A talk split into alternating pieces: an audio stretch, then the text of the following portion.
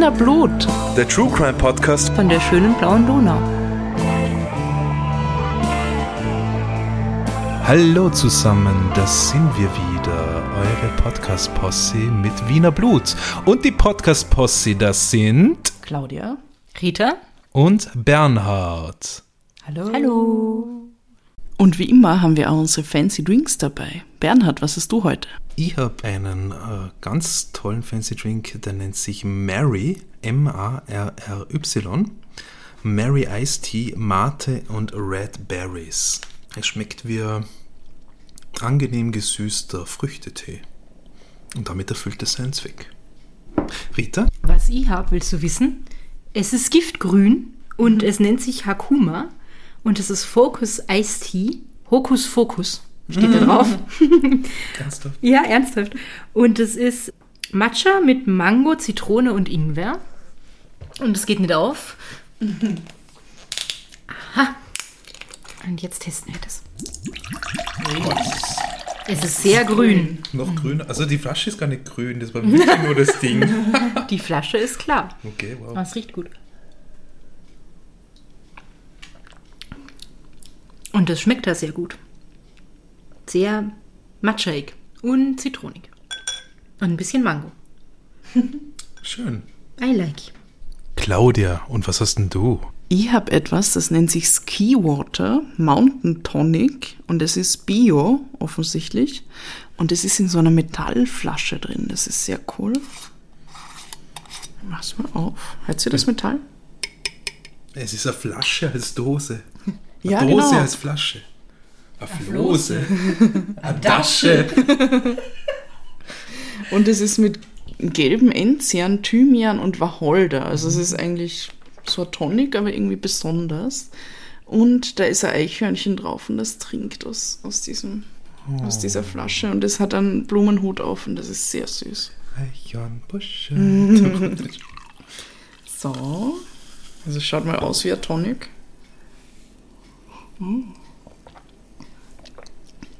Oh, das ist sehr lecker. Das ist ein gutes Tonic. Ja, es ist gar nicht, es ist nicht so, es hat nicht diese Schärfe von einem normalen Tonic, finde ich. Und es riecht auch voll gut. Ja, Es ist ein Tonic, so wie ich es immer im Gasthaus bestelle. Mit Soda verdünnt. ja, ja ein mildes Tonic. Ja, sehr gut Ich aus. finde das gut.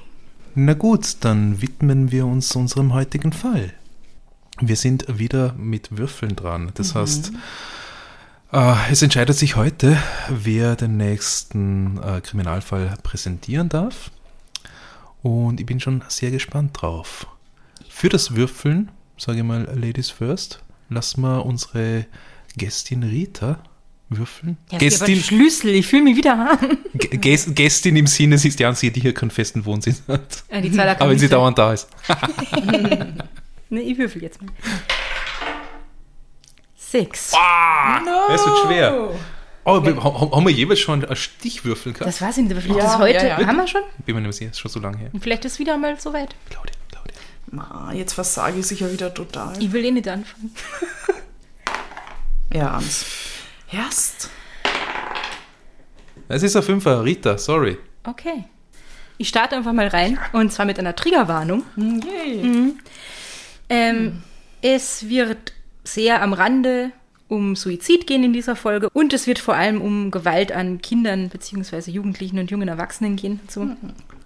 Ähm, und wenn das für irgendjemanden von euch da draußen ein besonders schwieriges Thema ist oder euch sonst gerade irgendwas sehr belastet, dann ähm, gibt es Hilfe, wo ihr euch hinwenden könnt.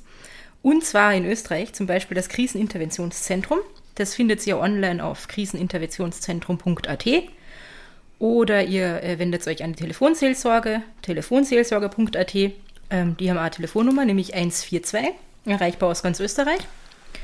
Und in Deutschland gibt es auch Telefonseelsorge, telefonseelsorge.de und die Telefonnummer ist 0800 111 0111. Und in der Schweiz gibt es unter anderem den Verein Die Dargebotene Hand.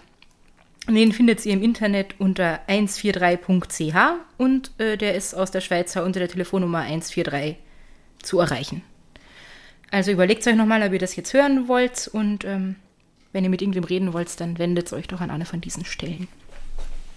Es geht heute um Josephine Luna. Luna oder Lunar oder was? Lunar. Nicht wie der. Mond. Lunar. Josephine Lunar. Ich habe den Namen schon mal gehört. Ich glaube, äh, da gibt es was im Kriminalmuseum dazu. Ja? Gibt es. Aber mehr weiß ich nicht. Ähm, und obwohl es jetzt eigentlich in erster Linie um die Geschichte von Josephine Luna gehen wird, fangen wir mit was ganz anderem an, nämlich mit Anna Augustin.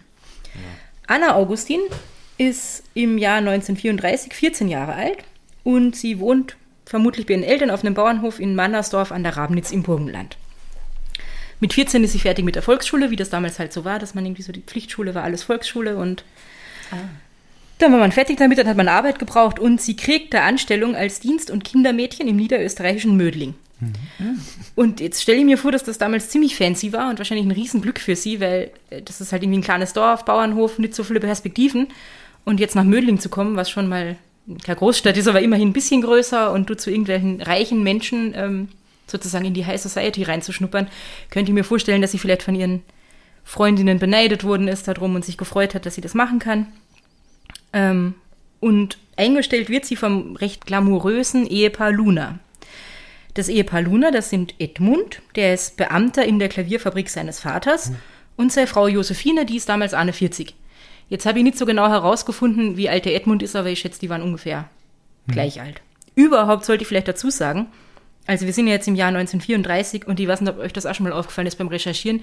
Wenn ein Fall so lang zurückliegt, ist es total schwer zu wissen, was stimmt jetzt und was nicht, weil die Quellen teilweise so unterschiedlich sind. Und auch wenn du Zeitungsberichte aus der Zeit liest, schreibt die eine Zeitung dieses und die andere jenes. Der Name ist mal so geschrieben und mal so geschrieben. Ähm, also es ist gar nicht so einfach gewesen, das alles herauszufinden. Auf jeden Fall, das Ehepaar Luna lebt in einer Villa in der Jägergasse 9 in der Vorderbrühl in Mödling, das ist in Niederösterreich. Und im Dezember 1934 holen sie ihr neues Dienstmädchen, die Anna, sogar mit dem Auto aus dem Heimatdorf ab, was sicher urfancy war, dass da jetzt irgendwie ihre neuen Mit dem Dienstgeber kommen und sie extra abholen und sie da nicht mit Pferdewagen hinfahren muss. Und die Anna, die soll sehr zierlich für ihr Alter gewesen sein, hat aber dann trotzdem ihren Job äh, gut gemacht. Sie hat in der Villa von den Lunas ein kleines Zimmer am Dachboden bekommen und hat sich in erster Linie als Kindermädchen um den zweijährigen Sohn von Edmund und Josephine gekümmert. Und sie hat aber im, im Garten gearbeitet, im Haushalt mitgeholfen. Ähm, die Josephine und der Edmund Luna haben außer diesem zweijährigen Sohn auch noch eine 14-jährige Tochter. Und die muss manchmal kochen oder die Josephine kocht und da hilft die Anna auch mit. Und eigentlich sind alle happy und glücklich und äh, die Anna schreibt ihren Eltern, äh, haben ins Burgenland, auch, dass es ihr gut geht und dass sie gesund ist und Oh, Und das heißt, die, also die Tochter von dem Ehepaar ist gleich alt wie die Anna, oder? genau, die Tochter und das Dienstmädchen sind gleich alt.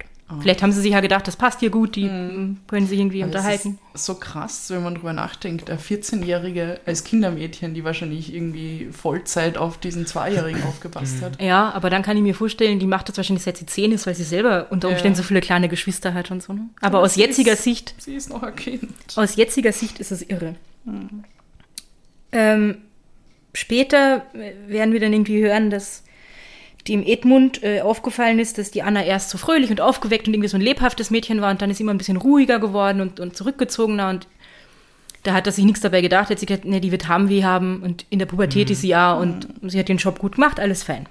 Aber am 17. Juli 1935, also das ist ungefähr acht Monate, nachdem die Anna bei ihnen angefangen hat zu arbeiten, wendet sich der Edmund Luna an seinen Anwalt in Mödling und sagt ihm, die Frau, seine Frau, die Josephine und das Dienstmädchen sind verschwunden. Oh. Das Dienstmädchen, die Anna, ähm, die hat er schon seit ein paar Tagen nicht gesehen und seine Frau seit dem 15. Juli, also seit zwei Tagen. Jetzt kommt ein Zitat vom Edmund. Sie verständigte mich einen Tag später, also das ist dann der 16. Juli, dass sie sich zwischen Atzgersdorf und Mauer bei der Anhöhe am Spiegeln gegen halb sieben am Abend treffen solle. Ich habe genau an der Stelle auf Josephine bis halb neun gewartet, aber sie erschien nicht. Da fuhr ich mit dem Bus zurück nach Mödling und begab mich in unsere Villa, da ich hoffte, dass sich meine Frau inzwischen wieder zu Hause eingefunden hätte. Aber er kommt heim und die Josephine ist nicht da. Und er fängt dann irgendwie an, das ganze Haus zu durchsuchen, aber irgendwas findet, irgendeinen Hinweis oder vielleicht hat sie mal einen Brief hinterlassen oder was auch immer. Und er findet dann einen Koffer und in dem Koffer Josephines Reisepass und drei Briefe. Und in diesen drei Briefen schreibt sie ihm unter anderem, dass das Dienstmädchen gestorben ist und zwar an der Schwindsucht. Und überhaupt klingen diese Briefe so nach, nach Abschiedsbrief. Sie klingt ganz verzweifelt und deswegen wendet er sich dann an seinen Anwalt, weil er halt sich Sorgen macht, was mit seiner Frau passiert ist. In den Briefen steht zum Beispiel drin, über den Tod von der Anna, ich hätte nie geglaubt, dass ein Mensch so schnell vergehen kann. Und ich hab dir mein zermartertes Herz ausschütten wollen. Also vermutlich bei diesem Treffen, wo sie nie erschienen ist. Weil, wie sich dann später rausstellt, äh, während er dort auf dieser Anhöhe zwischen Mauer und Atzgersdorf auf die Josephine gewartet hat, ist sie ins Haus gefahren und hat dort diese Briefe deponiert. Genau. Clever. Der Anwalt äh, sagt natürlich sofort zum Edmund, ja, wir müssen zur Polizei gehen und geht mit ihm auch wirklich zum nächsten Gendarmerieposten und äh, die Polizei veranlasst als erstes mal eine Hausdurchsuchung, weil sie sagen, wir müssen gucken, ob wir da noch irgendwelche Hinweise finden, außer diese Briefe. Was passiert ist, wo ist das Dienstmädchen, wo, wo ist die Frau Luna? Und äh, da suchen sie also alles ab und äh, stehen dann irgendwann vor der Tür zu dieser Dachkammer, wo die Anna gewohnt hat, also dieses Zimmer am Dachboden. Und die Tür ist versperrt, sie brechen die auf und finden dort die bereits stark verweste und entstellte Leiche von Anna auf einem Divan. Also ihr wisst schon, so ein fancy Möbelstück. Ähm, unter am blutigen Wäschebündel versteckt. Oh. Ähm, ihr Körper ist zum Skelett abgemagert, die Beine sind gespreizt und mit einem dazwischen geklemmten Kochlöffel fixiert. Und, ich weiß nicht, ob das, also es ist alles grauslich, aber besonders grauslich ist auch nochmal die Leiche war, weil sie halt, äh, die Verwesung ist schon recht fortgeschritten gewesen, so mit diesem Divan verklebt, dass man sie gar nicht hat runternehmen können, sondern mit dem Möbelstück ins Gerichtsmedizinische Institut in Gott. Wien transportieren hat müssen. Es war Juli, also Okay. wahrscheinlich Haas. Und ähm, jetzt hat er gesagt, ein paar Tage, nun weiß ich nicht genau, was das bei ihm heißt. Hast das 10, hast das 3? Und dann stell ich mir das vor, in den 30ern in so einer Fabrikantenvilla, er wird sich um die Dienstmädchen und den Haushalt Ja, nicht ja. gekümmert haben. Das heißt, solange alles okay ausschaut, äh, wird er nicht gefragt haben, wo ist denn die? Aber ist das nicht das Mädchen, das auf sein kleines Kind aufpasst? Ja. Jedenfalls dieses Möbelstück äh, mit der Leiche drauf von der Anna wird ins Gerichtsmedizinische Institut in Wien transportiert und die Josephine Luna wird jetzt zur Fahndung ausgeschrieben, weil man ist natürlich jetzt noch äh, mehr, was ist da passiert und wo ist die und könnte ja alles Mögliche sein, ist sie entführt worden, was, was ist da los? Ähm, und das Telefon äh, vom Edmund in der Klavierfabrik wird überwacht, weil man sich erhofft, vielleicht meldet sich ja irgendwer bei ihm, vielleicht für Lösegeld, weil die waren recht wohlhabend. Und tatsächlich am nächsten Tag äh, gehen dort zwei Anrufe ein von einer Frau. Und diese Anrufe lassen sich zurückverfolgen. Und das finde ich besonders spannend, dass das 1935 Wow, irgendwie ja. schon funktioniert hat. Das habe ich nicht gewusst. Äh, zu einer öffentlichen Telefonzelle in Mauer. Und das haben wir eh schon gehört. Das war da, wo sich äh, die Josephine mit dem Edmund eigentlich treffen wollte. Und das ist so auf dem halben Weg zwischen Mödling und Wien. Das In ist auch recht in der Nähe. Ja, das also ist nicht wenn so wir, weit weg. Wir sind ja da in Atzgersdorf und Mauer ist gleich daneben. Genau. Und äh, genau, zu, einem, zu so einem öffentlichen Fernsprecher dorthin äh, lässt sich das zurückverfolgen. Und tatsächlich noch am selben Abend wird die Josephine Luna in Mauer von einer Bekannten erkannt. Tatsächlich. Und die meldet das dann bei der Polizei und die geht dann dorthin und nimmt die Josephine mit. Ähm, und sie wird natürlich verhört. Und dann sagt sie, was in den Briefen an den Edmund auch schon drin gestanden ist, das Dienstmädchen ist an der Schwindsucht gestorben und das hat sie so getroffen und so aus der Bahn geworfen, dass die, also hat sie ja geschrieben irgendwie so, wie schnell so ein Mensch vergehen kann und wie grauslich das war, dass sie überhaupt nicht gewusst hat, was sie machen soll. Sie ist einfach ziellos herumgeirrt, ähm, ist dann halt irgendwann in Mauer gelandet und hat dort in der Kirche übernachtet. Genau. In der Zwischenzeit wird die Leiche von der Anna in Wien obduziert und ratet mal, was man nicht findet. Die Schwindsucht. Die Schwindsucht. Man findet überhaupt kein Anzeichen, dass dieses Mädchen irgendeine Krankheit gehabt hat. Ist verschwunden, die Schwindsucht. Die Schwindsucht ist verschwunden, genau. Was man aber feststellt, ist massive Unterernährung, zahlreiche Blutergüsse und Brandwunden, vor allem an den Genitalien. Alter. Und man kommt zu dem Schluss, dass die Anna Augustin seit etwa zehn Tagen tot ist, wo sie da gefunden wird. Also so schnell ist dann offensichtlich doch gegangen mit diesem Verwesungsprozess im Hasen Juli. Und dass sie an den Folgen von Unterernährung und Folter gestorben ist. Oh Gott. Genau.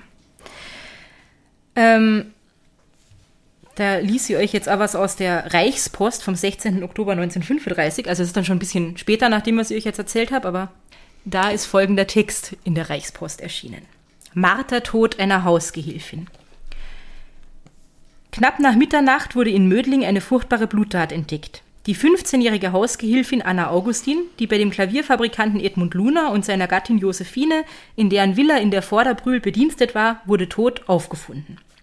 Da die Dienstgeberin, die Fabrikantensgattin Josephine Luna, einen Tag vor der Entdeckung der Leiche verschwand und in Briefen Andeutungen gemacht hat, die darauf schließen ließen, dass sie am Tod des Mädchens nicht unschuldig war, stand die Frau unter dem Verdacht des Mordes. Gegen 1 Uhr nachts erschien der Klavierfabrikant Edmund Luner vor der Brühl-Jägerhausgasse 9 beim Gendarmerieposten in Mödling und machte die Angabe, dass in, seinen, in seiner Villa in ihrem Zimmer die Leiche seiner Hausgehilfin, der 15-jährigen Anna Augustin aus Mannersdorf im Burgenland liege und dass seine Frau verschwunden sei. Jetzt merkt ihr schon, da steht, er ist zur Polizei gegangen und hat gesagt, er hat die Mhm. Leiche gefunden. In der anderen Stelle steht, er war bei seinem Anwalt und die Polizei hatte die Leiche gefunden. Mhm. Also solche Stolpersteine kommen dann auch noch öfter, weil in der Reichspost steht jenes und in der neuen freien Presse dieses Mhm. und schwer nachzuprüfen, was da vor fast 100 Jahren jetzt genau passiert ist. Luna gab an, dass das Mädchen seit dem 11. des Monats nicht gesehen worden sei. Also da sagt er irgendwie sechs Tage ungefähr oder so ist ihm aufgefallen, dass sie nicht da war. Ähm, in einer weiteren Einvernahme sagte er, dass seine Frau seit dem Verschwinden des Mädchens ein verstörtes Wesen zur Schau getragen habe. Am Mittag des 15. habe sie ihn verständigt, dass sie ihn bei der Anhöhe am Spiegeln zwischen Atzgersdorf und Mauer zwischen 7 und 8 Uhr abends treffen wolle.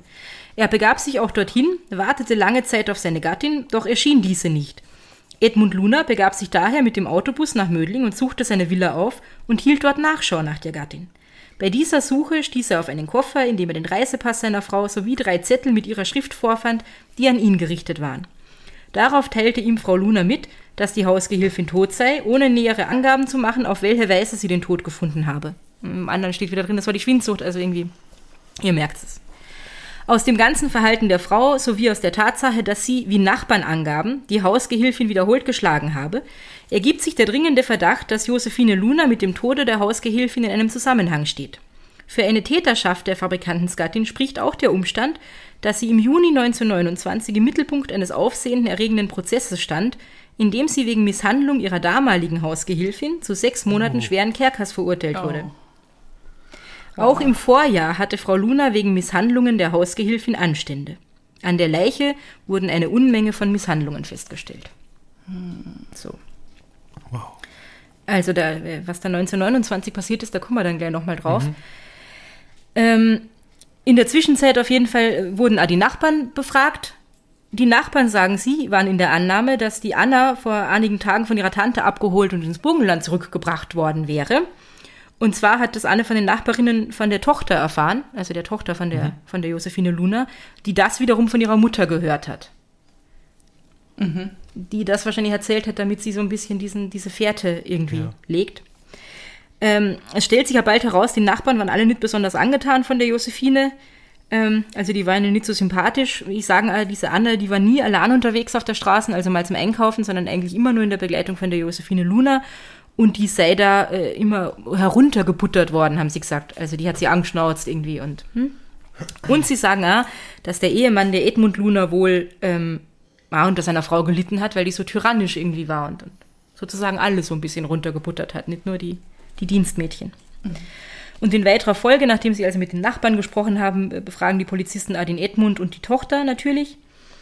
Und ähm, aus deren Aussagen ergibt sich dann mehr oder weniger das Bild dessen, was da wirklich mit der Anna in den acht Monaten, die sie bei den, bei den Lunas angestellt war, ähm, passiert ist. Nämlich ist es überhaupt nicht so, dass da alles super war und fein, wie die Anna das nach Hause geschrieben hat in ihren Briefen, sondern die Josephine hat schon recht bald nach dem Dienstantritt von der Anna äh, ganz viel auszusetzen gehabt, war nicht zufrieden mit ihrer Arbeit und hat sie dann erstmal dadurch bestraft, dass sie ihr äh, nur Speisereste und Kartoffelschalen zu essen gegeben hat. Also am Anfang war es wohl noch so, die Anna hat am Tisch irgendwie mitessen dürfen, dann halt irgendwann nimmer, dann hat sie gekriegt, was übrig bleibt. Und äh, schon beim kleinsten Fehler hat die Josephine sie geschlagen. Und das ist sogar dem Edmund aufgefallen, der, wie ich vermute, wahrscheinlich sich nicht viel um den Haushalt und was da so vorgeht, gekümmert hat. Aber er hat irgendwie blaue Flecken an der Anna bemerkt und hat dann seine Frau darauf angesprochen. Und ähm, die hat dann aber gesagt, er soll sich da keine Gedanken machen. Sie hat sich halt dann mal irgendwie ein bisschen härter anpacken müssen, weil sie hat dieses falsch gemacht, jenes falsch gemacht. Ähm, das war zu Recht und, und sie hat das schon im Griff und der soll da nicht weiter drüber nachdenken. Und das hat er dann nicht getan. Wo ich mir denke, erstens war es ihm vielleicht ganz recht, dass er sich damit nicht beschäftigen muss. Zweitens hat er sich vielleicht da gar nicht getraut. Also wenn die so ein Verhältnis hatten, dass sie da irgendwie die, die, die dominantere ist, so, so krass, wie sich das da anhört teilweise. Ja. Ja, aber ich meine, wenn, wenn du sagst, oder in dem, in dem Zeitungsbericht ist das ja gestanden, dass die Nachbarn sogar irgendwie gecheckt haben, dass, dass sie da misshandelt wird. dann muss doch derjenige, der als zweiter Erwachsener da im Haus wohnt, am ehesten noch was mitkriegen und da was, was sagen Ja. müssen. aber wisst, eigentlich. Vielleicht wollte er auch nicht. Also was, vielleicht hat er das nicht wahrhaben wollen und hat sich da Furchtbar. beruhigen lassen, recht schnell vielleicht. wisst ihr, was da für mich noch für Tragik dazu kommt? Ich meine, das ist 1934, wie das zu denen gekommen ist, 35, wie sie gestorben ist.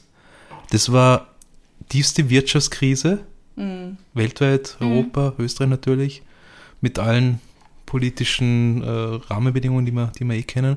Und du hast diese Familie im Burgenland, denen es wahrscheinlich nicht so gut ging, und sie sich Ja. dann denken, wenigstens hat es das Mädel gut im Mödling. Ja. In einem guten Haushalt, da kriegt die Kartoffelschalen das erste Ja. Mal zum Essen. Und das ist genau das, was ich am Anfang gesagt habe. Die Es haben sich wahrscheinlich so- alle gefreut und ihre Freundinnen waren wahrscheinlich neidisch. Ah, die kann da irgendwie in die High Society reinschnuppern, kommt zu diesen reichen Menschen, kriegt dort super gutes Essen wahrscheinlich, Ja. muss sich keine Sorgen machen.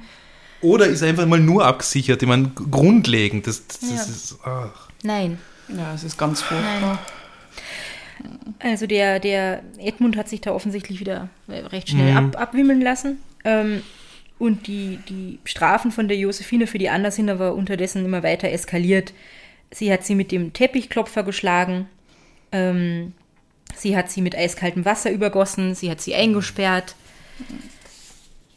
Sie hat ihr die Haare abgeschnitten. Sie hat sie hungern lassen. Das haben wir eh schon, haben wir eh schon gehört. Und äh, sie hat ihr mit dem, mit dem heißen Schürhaken Verbrennungen zugefügt. Und zwar an der Zunge. Immer dann, wenn sie gedacht hat, die Anna lügt sie an. Und an den Genitalien. Weil sie nämlich äh, dem, der Anna vorgeworfen hat, sie wird sich unkeusch verhalten. Sie war erst 14 ne, und hat behauptet, sie wird es mit ganz vielen Typen treiben. An irgendeiner Stelle ist sogar geschrieben, äh, gestanden, dass sie, äh, dass sie angeblich einen elfjährigen Burschen verführt hat und so. Das ist natürlich auch nicht wahr. Und wie man das vielleicht so ein bisschen aus Hexenprozessen kennt, unter Folter gesteht man dann ja Sachen, die man nicht getan hat. Also die Anna hat dann wirklich eine Liste geschrieben mit zwölf Männern und Burschen, mit denen sie angeblich geschlafen hat und hat die der, der Josephine gegeben. Ähm, und um ihr dieses unkeusche Verhalten irgendwie auszutreiben, hat die Josephine sie dann mit dem heißen Schürhaken an den Genitalien traktiert. Sie hat ihr außerdem angeblich Abführmittel ins Essen gemischt und harntreibenden Tee gegeben. Ähm, erstens mal, um sie noch mehr zu schwächen und, und äh, aushungern zu lassen. Zweitens aber offensichtlich auch mit der Absicht, dass äh, durch diesen harntreibenden Tee die Anna vielleicht in ihr Bett pinkelt und sie dann Ah, sagen kann, es ist eine ja. Bettnässerin, die sperre in den Keller zum Schlafen. Wow. Genau. Und sie einfach zu beschämen. Ja, das, Darüber das, hinaus, das natürlich ja. Und sie hat sie dann auch wirklich immer wieder ohne Decke auf dem kalten Kellerboden. Das ist irgendwie so ein, so ein Gewölbekeller, so ein ganz grauslicher alter gemauerter, ähm, schlafen lassen. Und falls euch das alles noch nicht schlimm genug ist, äh, sie hat sich dabei assistieren lassen und zwar von ihrer Tochter. Ah ja. Die wie alt ist? Gleich alt. Also dann wahrscheinlich ja 15 Gott. mittlerweile. Und ja, grauenvoll. Aber ich meine, die war ein Kind, die hat wahrscheinlich nie was anderes kennengelernt. Na, natürlich, und die wird sich wahrscheinlich vielleicht auch gar nicht getraut haben, sich gegen ihre Mutter irgendwie aufzulehnen. Ja, weil Ja, er war nur froh, ja dass ihr das nicht passiert. Genau. Und jetzt stellt euch vor, das ist also acht oder vielleicht sieben Monate, vielleicht war es die ersten paar Wochen wirklich okay, so gegangen mit der Anna und am 10. Juli, wo sie dann halt gestorben ist, da war ihr das einfach zu viel oder im Körper. Und es gibt dann eine Aussage von der Tochter während des späteren Prozesses, die ließ sie euch auch noch vor, über diesen 10. Juli. Anna lag völlig nackt, die Hände am Rücken zusammengeschnürt auf dem Fußboden in einer kleinen Blutlache. Meine Mutter Josephine stand daneben und sagte, jetzt glaube ich, dass ich der Anna die Unkeuschheit endlich abgewöhnt habe. Die Anna selbst hat mir gesagt, falls ich sie noch einmal dabei erwischen sollte, dann möge ich den eisernen Koksstierer, also diesen Schürhaken, glühend machen und ihn ihr durch den Leib bohren. Bei diesen Worten zitterte Anna heftig, wehrte sich aber nicht, denn sie war so schwach, dass sie sich nicht mehr erheben konnte. Da fehlen einem die Worte irgendwie. Das ist so schlimm. Es ist ganz grauenhaft. Anscheinend, also das kann man daraus ja so ein bisschen schließen, war es nicht die Absicht von der Josephine Luna, die Anna umzubringen, sondern das hat sie halt in Kauf genommen mit ihren grauslichen Folteraktionen. Sie hat nämlich dann angeblich auch versucht, die Anna wiederzubeleben erstmal. Das ist ihr aber nicht gelungen. Dann hat sie sie gemeinsam mit ihrer Tochter auf diesen Divan gelegt, hat dort vorsichtshalber noch ein paar Schmuckstücke äh, versteckt, damit sie dann später behaupten kann, das Dienstmädchen hat sie bestohlen. ähm, und absurderweise habe ich in einer von diesen Zeitungen gelesen, zu den Quellen kommen wir dann eh später noch, dass sie äh, noch eine Schüssel Linsen auf den Tisch gestellt hat damit sie später sagen kann, die hat eh immer genug von mir zu essen kriegt. Also sogar ihr Essen war noch da und das hat sie halt nicht angerührt. Ähm, sie lasst ihren Hausarzt, also die Josephine, mitten in der Nacht wecken und bittet ihn angeblich um Hilfe. Wobei jetzt ein bisschen unklar ist, wollte sie Hilfe für sich, also für irgendwie Ja. ihren, sie hat einen halben Nervenzusammenbruch und will irgendwie Hilfe vom, Or vom Arzt. Oder will sie Hilfe, weil sie versuchen will, die Anna wieder zu beleben? Oder will sie überhaupt wissen, wie die, die ist gestorben an der Schwindsucht oder was auch immer sie sich ausgedacht hat, wie tun jetzt weiter? Auf jeden Fall hat sie diesen Arzt da aus dem Bett geholt. Und dann hat sie angeblich, habe ich an einer Stelle gelesen, äh, den Pfarrer von Maria Enzersdorf kontaktiert, unter dem Vorwand, dass sie mit ihm über den plötzlich, plötzlichen Tod des Dienstmädchens sprechen will, weil sie das halt so mitgenommen hat, wie sie dann, äh, dann ja erzählt hat. Und dem zeigt sie dann diese Liste mit den zwölf angeblichen Liebhabern von der Anna. Um also da auch so eine Fährte zu legen, schaut, Ja. die war wirklich so unkeusch und um sich so rechtfertigen zu können, äh, warum sie sie bestraft hat. Und jetzt liegt die Vermutung nahe, ähm, dass sie erstmal wirklich wahrscheinlich überfordert damit war, jetzt ist die gestorben, das hat sie gar nicht vorgehabt. Was soll sie jetzt tun? So. Ähm, und wenn sie jetzt äh, die als, als verstorben meldet und die wird abgeholt, dann sieht hier jeder, in was für einem Zustand diese Leiche ist. Also man, man sieht die Spuren von diesen ganzen äh, Misshandlungen, man sieht irgendwie, wie abgemagert die ist. Also hat sie vielleicht tatsächlich diese, diese Woche oder zehn Tage gewartet, in der Hoffnung, dass die Leiche verwest und dass man nimmer erkennen kann, was mit der vorher passiert ist. Genau. Ähm, mit ihrem Mann, das habe ich eh schon gesagt, verabredet sie sich dann zu dieser nächtlichen Aussprache, wo man auch nicht so genau weiß. Man weiß ja in dem ganzen Ding eigentlich gar nicht so genau, was hat er alles gewusst. Jetzt weiß man nicht, wollte sie, ihm- wollte sie ihm das erzählen? Wollte sie irgendwie wirklich ihr zermartertes Herz, wie sie es gesagt hat, ihm ausschütten? Wollte sie ihm vielleicht einfach nur mal klar machen, dass er die Fresse halten soll, gefälligst, weil er das eh alles weiß oder so? Sie ist hier dort nie aufgetaucht, sondern in der Zeit hat sie vermutlich die Abschiedsbriefe im Haus versteckt, die er dann später gefunden hat. Am 20.08. wird die Josephine Luna wegen Mordverdachts, Einschränkung der persönlichen Freiheit und Erpressung im Landesgericht Wien in die U-Haft genommen. Und ähm, ihr Mann, der Edmund, ebenfalls, und zwar wegen des Verdachts der Mitschuld. Und die Tochter äh, kommt äh, in Untersuchungshaft vor dem Jugendgerichtshof. Weil die ist ja erst 15, aber die steckt halt auch mit drin. Ei. Ja. Und bevor wir jetzt drüber sprechen, was mit der ganzen Familie Luna nach der Festnahme passiert und wie das weitergeht, äh, wollen wir mal noch mal einen Schritt zurückgehen und einen Blick auf das Leben von der Josephine Luna in den Jahren vorher, also was ist eigentlich bis, bis 1934 mit ihr so los gewesen, werfen. Ähm, das habe ich größtenteils im neuen Wiener Journal vom 20. September 1936, das ist dann ein Jahr nach dem, dem Todesfall, da ist es natürlich durch die Presse gegangen, diese ganze Geschichte um dieses Ehepaar und, und die Dienstmädchen. Geboren wurde die Josephine 1893 in Wien. Äh, ihr Vater war Briefträger und angeblich auch schwerer Alkoholiker, ist bereits mit 46 gestorben. Sie hat zehn Geschwister. Die Mutter hat dann allein für die sorgen müssen, ganz äh, verarmte Verhältnisse irgendwie. Scheiß Kindheit. Ab dem 14. Lebensjahr, wie das eben üblich war, wenn man mit der Volksschule fertig ist, äh, fängt sie an zu arbeiten und sie hat als, als Verkäuferin, als Fabrikarbeiterin gearbeitet. Sie war, glaube ich, auch Assistentin bei einem Zahnarzt. Ähm, in manchen Quellen steht dass sie ihr Einkommen durch Männerbekanntschaften so ein bisschen aus, aufgebessert hat. Also ob sie jetzt wirklich Geld dafür genommen hat oder sich zum Essen äh, ausführen lassen hat oder Geschenke bekommen hat. Und ob das überhaupt so relevant ist, weiß ich nicht, aber es kommt immer wieder vor in der Geschichte von der, von der Josephine, in der damaligen Berichterstattung.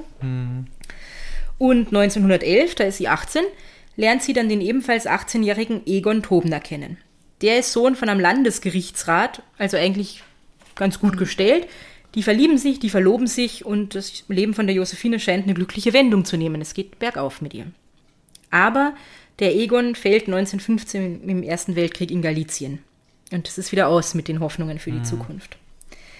Ähm, die Mutter vom Egon, die Emma Tobner, ist mittlerweile auch Witwe. Das heißt, der Vater, der Landesgerichtsrat, ist auch schon gestorben in der Zwischenzeit. Die wohnt in einer Villa in Hitzing, da will sie eigentlich allein nicht wohnen. Die, die Josephine weint und ist äh, irgendwie verzweifelt und trauert und sagt, sie ist auch ganz allein und irgendwie sie hat sich jetzt so darauf verlassen und was soll sie machen? Und schließlich holt die Emma Tobner dann die Josephine zu sich ins Haus und lässt sie dort wohnen. Kann man machen. Kann man machen. Ist ja eigentlich nett. So. Und schon ein Jahr später, 1916, äh, lernt die Josephine dann in einem Heurigen den Edmund Luna kennen. Und 1918 heiratet das Paar dann und die wohnen dann erstmal auch in der Villa in Hitzing, die ist wohl groß genug dafür.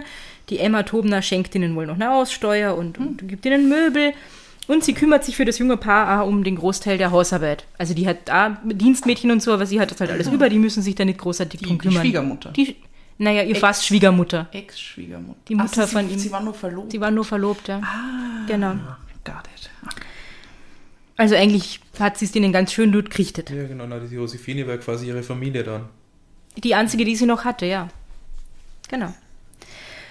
Aber dafür kriegt die Emma Tobner nicht etwa Dank, sondern Schläge. Schläge. Genau. Die Josephine soll sie immer Wow. wieder geschlagen haben und äh, an den Haaren über den Boden geschleift haben in der Villa, wenn sie mit ihrer Arbeit nicht zufrieden war.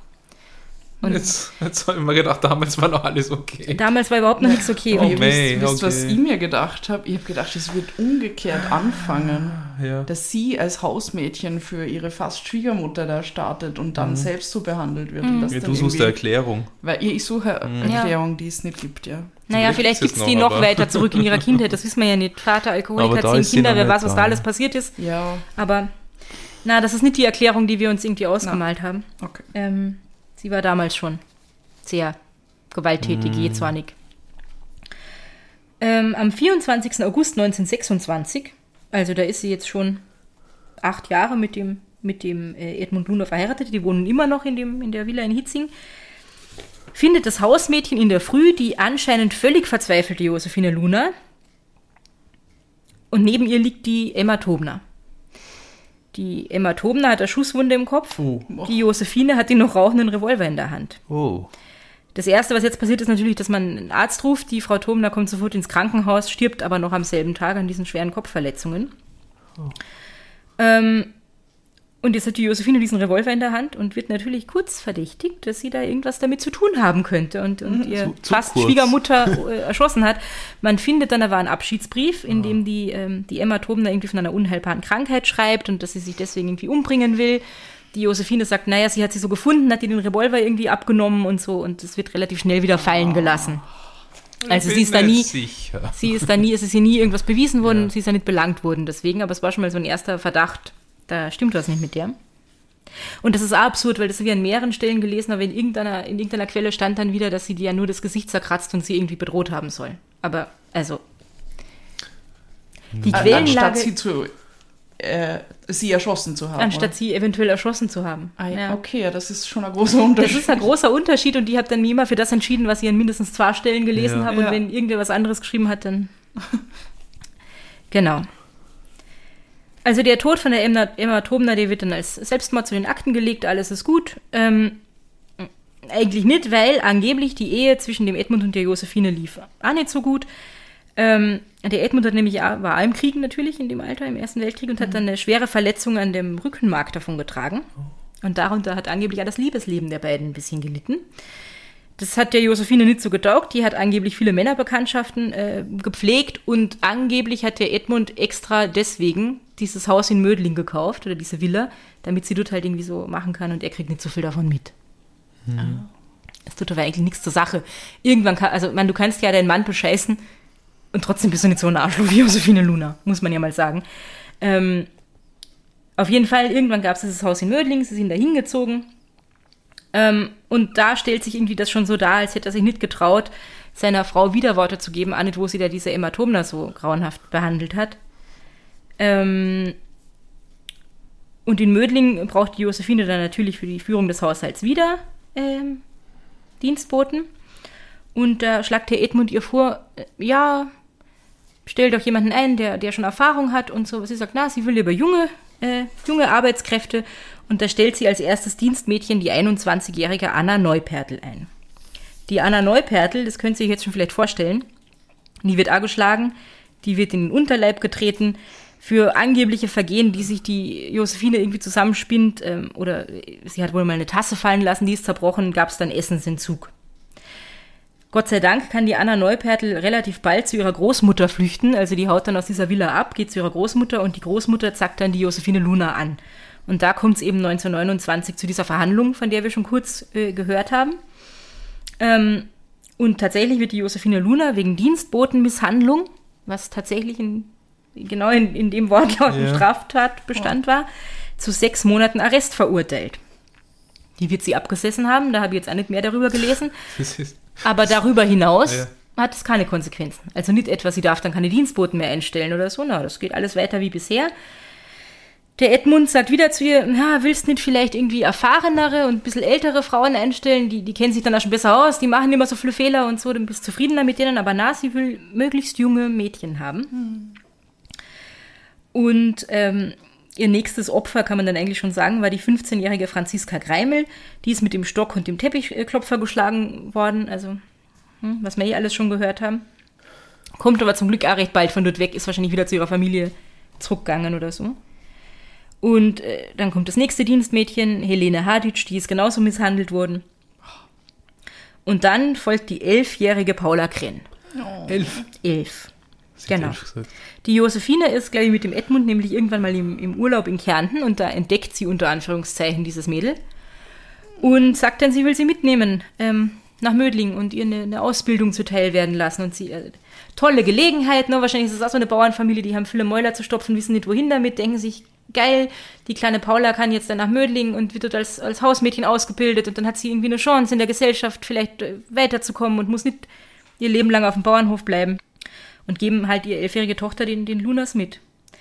Der Paula Krenn äh, wird die Josephine dann mit der Hundepeitsche das Nasenbein zertrümmern. Oh Gott. Und an irgendeiner Stelle habe ich ja gelesen, sie hat so arge Kopfverletzungen gehabt, dass sie sogar irgendwie ähm, geistig beeinträchtigt war hinterher. Weiß ja war nicht, ob das stimmt, aber das mit dem Nasenbein stimmt wohl, weil das stand überall so. Und entweder haben sich all diese, diese Mädchen und jungen Frauen nicht getraut, Anzeige zu erstatten, oder aber die ähm, Anzeigen sind gar nicht großartig weiter beachtet worden. Als nächste auf jeden Fall ist dann die Anna Augustin an der Reihe und wie das geendet hat, das wissen wir ja jetzt schon. Die Öffentlichkeit hat übrigens dem ungenügenden Arbeitsschutz für Hausgehilfinnen die Mitschuld daran gegeben, dass die Anna Augustin gestorben ist, weil man eben gesagt hat, die war ja schon mal, ist schon mal verurteilt worden. Die hat, da gab es vielleicht Anzeigen von den Mädchen dazwischen, die sind nicht nachverfolgt worden und so das hätte man irgendwie verhindern können.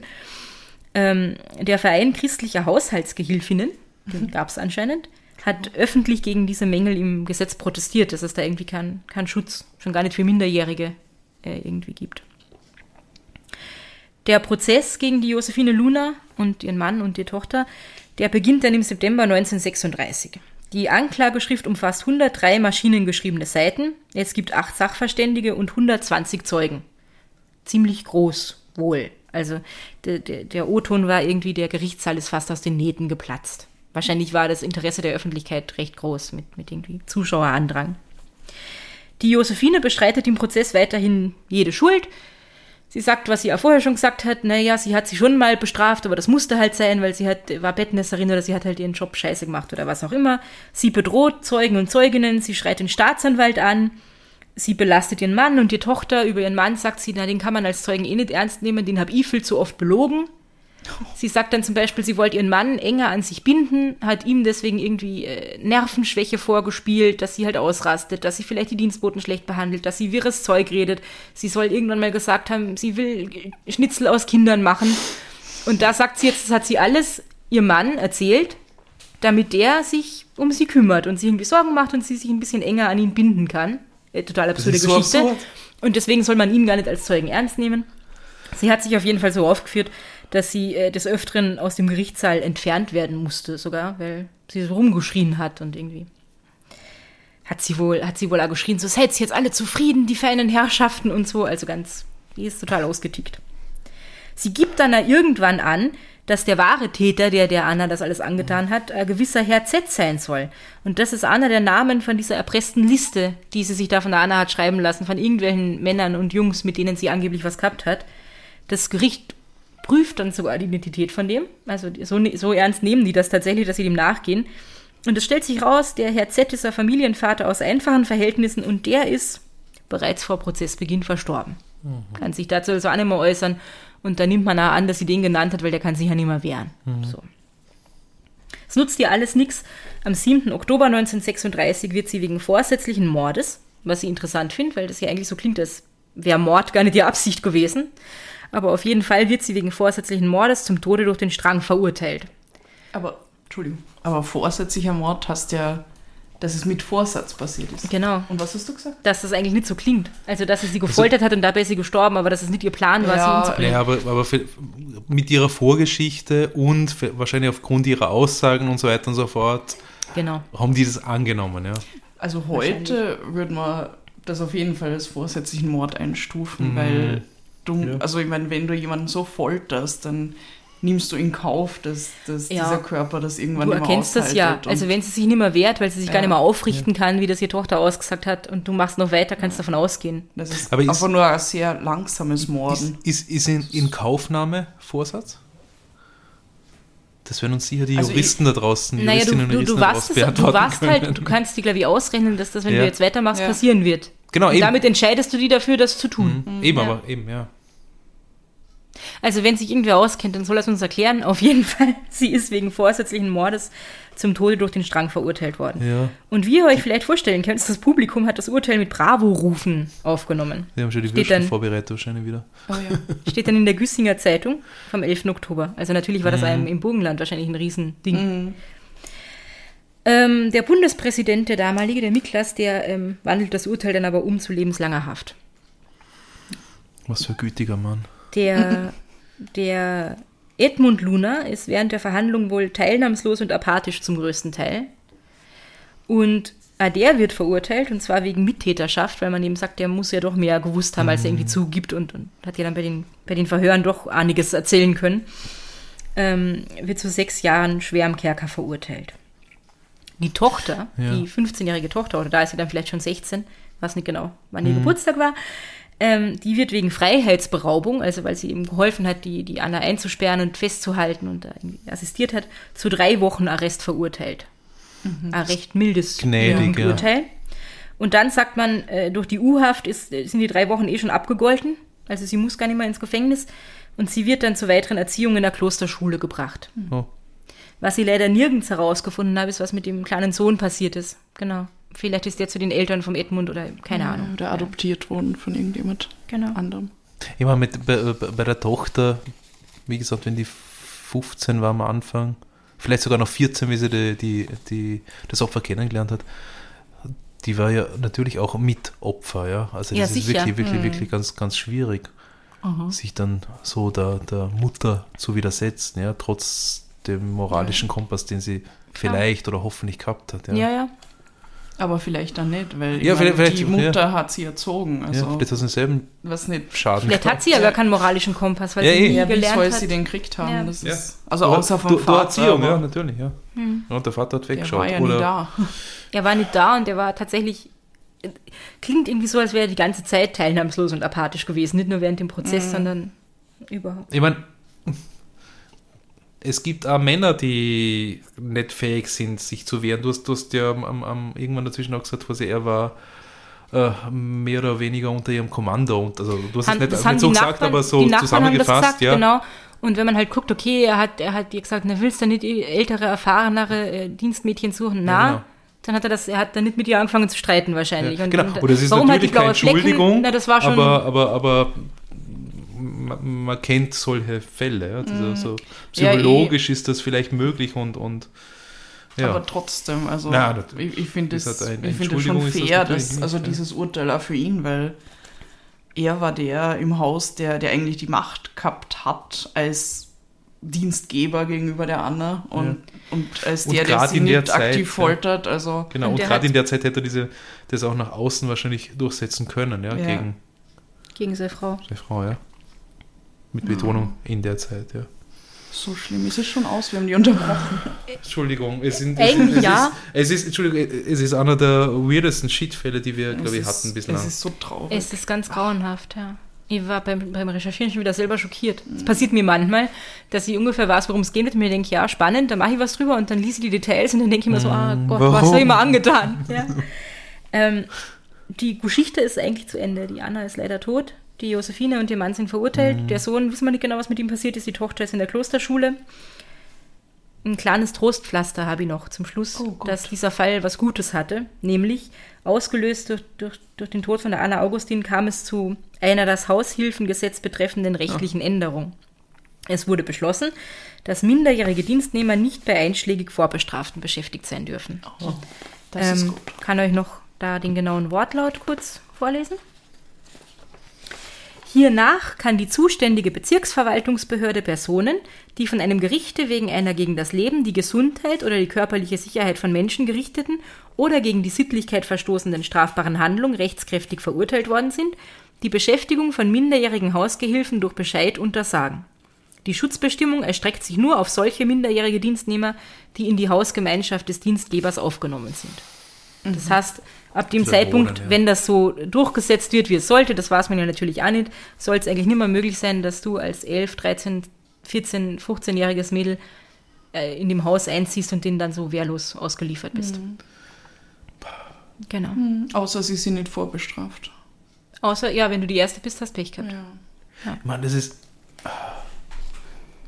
Ich habe jetzt nicht mehr im Kopf, wo im Burgenland sie herkommen ist, aber es ist ja eigentlich in der Zeit, in dem Alter, es ist ja eine Weltreise. Du kommst da nicht weg aus Mödling Na, zurück Ja, zu den du Eltern. Kennst niemanden. Und sie Du kennt kannst sie niemanden. nicht so einfach anrufen, wahrscheinlich, nehme ich an. Ach, Du Und bist wer war's? richtig, richtig. Es weiß ja an niemand, wie glücklich waren die Kindheit. Würden die Eltern die überhaupt wieder zurückhaben wollen? Geht das? Oder wären die so wütend, dass sie jetzt da wieder. Ja, man weiß es glaubt nicht, so eine Geschichte Kind? gibt es Ja, ja, natürlich, auch. ja. ja. ja. Alles, alles das zusammen. Weil diese feinen Herrschaften, die werden das doch nicht machen. Das Man ist so obrigkeitshörig vielleicht. Ne? Der Ja, Typ ist genau. Beamter in der Fabrik Und von seinem sag so Vater. nochmal an, ja? ja, dann muss dir mal wer Bauern, glauben. Familie, ja. Nämlich ihn wahrscheinlich als Dienstgeber offiziell. Vermutlich, ja. Nehmen wir jetzt ja. mal an. Ja. Und die wissen natürlich nicht, dass die schon mal vorbestraft, äh, verurteilt worden ist wegen, wegen sowas. Also da hat die, ähm, eins von ihren vorherigen Opfern, die da zu ihrer Großmutter geflüchtet ist und so eine resolute Großmutter hatte, die das sofort angezeigt hat, hat echt Glück gehabt. Bevor ja, bevor wir jetzt weiter darüber reden, wie grauslich das ist und wie sehr ich runtergezogen habe, sage ich noch kurz was zu meinen Quellen. Mhm. Ähm, das war unter anderem Kripo.at, das habe ich glaube ich eh schon mal benutzt, Online-Magazin der Vereinigung Kriminaldienst Österreich. Der Standard, die neue freie Presse, das habe ich eh schon gesagt, also da ist recht ausführlich eigentlich über den ganzen Fall damals schon äh, berichtet worden. Ähm, die Güssinger Zeitung, das neue Wiener Journal. Ähm, dann gibt es zwei Bücher, nämlich einmal Die Sadistin, der Fall Josephine Luna von Christian Lunzer und Peter Hies. Das hat nur 44 Seiten, aber es ist recht, ähm, recht aufschlussreich äh, und gut zusammengefasst. Und dann gibt es noch das Buch Die wilde Wanda und andere gefährliche Frauen von Gabriele Hassmann und Sabine Wolfgang. Da ist ein Kapitel über die Josephine Luna drin. Wieso hast du das nicht die wilde Josephine? Und dann gibt es noch das Josephine. Ja, dann gibt es noch das Buch Wien ist anders von Philipp von Hornau. Ah, Da ist ein kurzer Absatz über die Josephine drin. Und ähm, wirklich besonders hilfreich, weil es da ganz viel weiterführende Quellen gab zu den ganzen äh, zeitgenössischen Zeitungsberichten und weil es auch sonst sehr spannende Lektüre war, ist die Diplomarbeit von Barbara Grandl mit dem Titel Dienstbotenlektüre vom Leben und Lesen weiblicher Hausbediensteter in Wien um 1900. Oh, Also danke dafür, cool. Barbara, das war super. Genau. Und da habe ich mir diesen ganzen grauenhaften Weird Shit zusammengesucht. Ja, dank, danke auf jeden Fall. Das, Wow. Das war sehr interessant, aber es hat mir extrem runtergezogen. Ja, Ich bin wütend. Ja wütend. Und Ja. traurig. Ja, ich, das ist einer der schlimmsten Downer, die wir irgendwie hatten. Mhm. Das ist, ich finde, das ist ähnlich grauslich oder genauso wie die ähm, diese Eltern, die ihre Kinder da haben hungern lassen und in den Wald geführt, damit sie Mhm. sterben und Was Hänsel und Gretel. genau. also was ist deinen Fall von Ich- vor drei in Slowenien? Vier, mein fünf, Fall aus Slowenien, der sehr nach Hänsel und Ja. Gretel klingt, ja. Nur, nur, dass das halt noch länger und brutaler ist irgendwie. Und ah, mir erinnert Und dass das. diese Frau, entschuldige, aber dass diese Frau das nicht ihren Kindern angetan hat, weil sie so verzweifelt war, sondern irgendwelchen Kindern, weil sie Ja. so grausam war. Ich wollte nur sagen, mir, mir erinnert das an die Doku auf Netflix. Ähm, das, der, der Fall Gabriel Hernandez. Hast du das, glaube ich? Ja, ich glaube, ich habe es leider nicht gesehen, aber. Wo ein kleiner Junge, aber von, von seinen Eltern halt so ähm, gefoltert wird, bi- bis er dann irgendwann stirbt. Und ah, das ist als Doku, also es ist ganz, ganz, ganz schwere Kost, aber es ist, es ist richtig gut gemacht und, und auch spannend zu sehen, wie, wie das Jugendamt da involviert war und das alles. Und das alles hat es ja damals nicht gegeben. Es hat ja nicht einmal irgendein Korrektiv gegeben, dass darauf schaut, dass halt 14-jährige Mädchen da nicht von ihren Dienstgebern da gefoltert werden oder dass irgendwas Schlimmes passiert. Ja, indem man mit 14, also tatsächlich war es ja normal, das können wir uns Mhm. ich, äh, nicht so gut vorstellen oder immer nur ganz schwer, dass du mit 14 mit der Schule fertig bist und du gehst arbeiten, Ja, du Vollzeit. bist erwachsen. Du bist erwachsen und du gehst in, in, in dieses Haus und dann hast du dort dein eigenes Leben, weit weg von deiner Familie. Aber ich meine, die jüngste von denen war elf. Ja. Und die Eltern haben sich wahrscheinlich noch gedacht, sie tun ihr was Gutes. Ähm, und, und dieser Gedanke, so ja, wir haben irgendwie viele Kinder und, ähm, und wenn Ans irgendwo eine coole Stelle kriegt, dann ist das gut und wir freuen uns und, und lassen sie schweren Herzens aber dann doch irgendwie erleichtert gehen. Das gab es noch lang danach. Ja. Also so, solche Geschichten kenne ich von meiner Mama und Ja. wo sie irgendwie in der Schule war, äh, auf irgendwelchen Bergbauernhöfen im, im tiefsten Kärnten in den 50ern, 60ern, Ja. 70ern war das noch so, dass man, dass man das gedacht hat irgendwie. So. Ja. Ich meine, es gibt heute noch Mägde und Knechte, in, zumindest da, wo meine Mama herkommt, in Kärnten. Ja, klar. Die jetzt halt normale Angestellte sind, aber trotzdem irgendwie halt.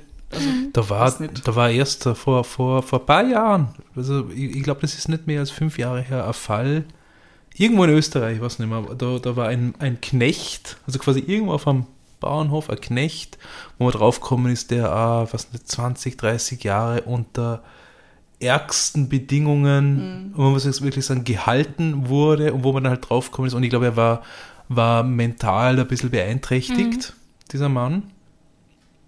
Und hat halt quasi, also ich weiß es jetzt auch nicht mehr genau, aber quasi auch im, im, im mehr oder weniger im Stall oder halt nicht in einem ordentlichen Zimmer gelebt und halt äh, kackelt von äh, früh bis spät und, und keine Kohle kriegt, war natürlich nicht angemeldet und halt, ich weiß Ja. nicht, vielleicht keine Kartoffelschalen, aber halt doch das, das Letzte, was man, bevor man es den Ja. Schweinen gibt. Und der hat auch nicht gewusst, der hat wahrscheinlich gar nicht gewusst, dass er sich wehren kann und wenn, dann ja, wie. aber da sind wir im 21. Jahrhundert, also Ja. diese Dinge, ja, und also es, so weißt du, wie viele, wie viele ähm, illegale geheime ähm, Hausangestellte es zum Beispiel in den USA gibt, Ach die so. halt von irgendwo aus, aus Südamerika oder sonst woher undokumentiert. undokumentiert eingeschifft werden und die müssen in einem Keller schlafen und sind Ja. dann die Dienstmädchen. Also das gibt's immer, immer noch gibt's sowas.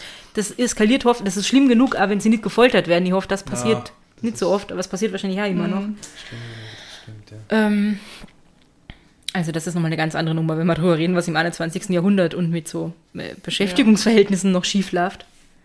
Aber ich glaube, das ist schon ein besonders ähm, hoffentlich relativ einmaliges und grausliches Beispiel. Ich möchte sagen, dass mich, dass mir das als Film interessieren würde. Als gut gemachter Spielfilm. Es ist ein grauenvolles, aber verdammt gutes Drehbuch. Oder Grundlage dafür. Sozialcharakterstudio, Studie, Studie, Entschuldigung. Na, Na, na. ne? Nur- also Hollywood-Skala das könnt ihr vier, nicht. vier von fünf Sternen, würde ich sagen. Nur ohne Folterszenen. Also das Ja, will ich mir echt nicht ja, geben, wie schlimm das ist, wie abgemagert die war und Genau, wie kann ja- demütigend das ist, wenn sie da äh, irgendwie Abführmittel und, und haarentreibenden Tee kriegt und lauter so. Ja, da will ich keine Kamera drauf haben, das kann, das funktioniert über Andeutungen. Also ich weiß, was du meinst. So, Mhm. wie, so eine, wie war das Milieu, wo kommt die Anna her, wo sind die anderen hergekommen, wie ist so diese, dieser Zwiespalt zwischen dieser High Society, wo die so ein bisschen drin waren und diesen armen Familien, wo die Dienstmädchen herkommen, super spannend. Genau. Äh, mehr über das. Leben von Dienstboten im, im, Mhm. im 19. und 20. Jahrhundert, also genau das, wo die Barbara Grandli Diplomarbeit drüber geschrieben hat. Sofort her damit, den Film will ich sehen. Ähm, aber dann so, also ins Detail darf der nicht gehen, irgendwie.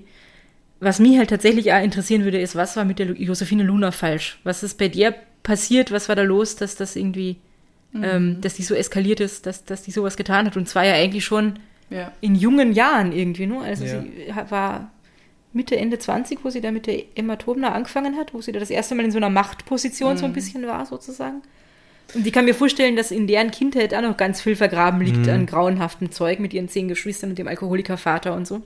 Wäre vielleicht wirklich spannend, ob es aus den, aus den Gerichtsakten oder ja, aus, aus allem, was es gibt, also Mhm. auch vor, vor dem Fall von Augustine, das 1929 und, und, und auch früher mit der, mit der äh, quasi Schwiegermutter, ob sich da für einen äh, spezialisierten Psychologen oder Psychologin quasi was ableiten ließe, eventuell. Ich glaube, von diesen Das Sozial... sehr äh, spannend. ja, Blödsinn sozial, von diesen Sachverständigen, die da Mhm. ja zu Wort kommen sind im Gericht, ähm, das war nicht so leicht, da wirklich so gescheit was drüber zu finden, aber da ist so ein bisschen mitgeschwungen, dass man hier schon irgendwie so sexuelle Perversion als, ähm, was ja immer das bedeuten mag, aber so ein- das, das Trieb äh, gesteuertes Verhalten irgendwie war. Und dass da was bei ihr falsch gelaufen ist und dass sie das tatsächlich irgendwie angetörnt hat, die zu foltern. Ihr zu sagen, du bist so Ja. unkeusch und, Ja, ja, und. Kram. Das macht Sinn. Also deshalb war irgendwie diese Liste und, Genau. und dass, die, dass sie Geschlechtsteile verbrannt hat und sowas. Das Vielleicht passt da irgendein, gut. irgendein, So irgendein religiöse, religiöser Wahn. ich weiß Ja. nicht, irgendein, irgendein Was ist ja religiös? Vielleicht hat, Schaden. also wenn, da kann man, ich finde, schwierig zu spekulieren, das bietet Ja. aber so viel Boden dafür, weil man so viel das nicht Boden weiß. ja. Aber nehmen wir an, sie ist, also sie ist ja unbestritten in so verarmten Verhältnissen aufgewachsen, dann hat sie irgendwelche beschissenen Fabriksjobs auch selber annehmen müssen und dann hat sie vielleicht wirklich äh, mit irgendwelchen Typen ins Bett steigen müssen, um sich ein bisschen was dazu zu verdienen, was da ja irgendwo angedeutet wurde an einer Mhm. Stelle. Vielleicht hat sie das so traumatisiert, dass sie dann so ein dass sie das so auf irgendwen anders projiziert hat, weißt du, du bist Ja. unkeusch und, du, und dafür muss man die bestrafen und so. Und zusätzlich war vermutlich irgendwas in ihrem Gehirn nicht so, wie es eigentlich sein sollte. Ja. Ja. Ja. Ja, grauenhaft. Ich, ich möchte diesen Film nicht sehen. Also ich finde es auch super spannend, aber vor allem, also wenn man dann jetzt irgendwie dieses große Ganze beleuchtet und das die Dienstmädchen im 20. Jahrhundert und sowas. Aber konkret über diesen Fall, ach Gott. Also vor allem nicht als Spielfilm. Wenn das ein Doku wäre, dann noch eher.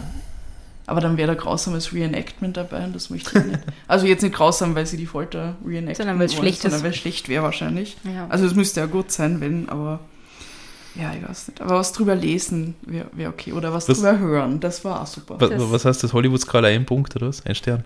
Ja, würde ich fast sagen. Also ich meine, ja. Und trotzdem interessant, wir haben, wir haben glaube ich, schon lange nicht mehr so lange diskutiert über den Fall.